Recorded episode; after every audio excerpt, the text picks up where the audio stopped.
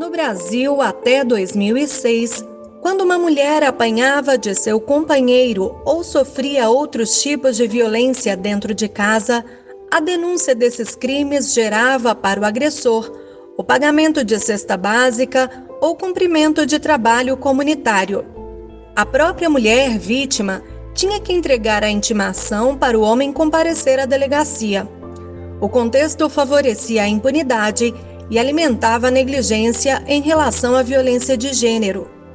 Esse cenário mudou drasticamente quando, há 15 anos, no dia 7 de agosto, entrou em vigor a Lei Maria da Penha, considerada pela Organização das Nações Unidas uma das legislações mais avançadas no mundo no enfrentamento à violência doméstica e familiar.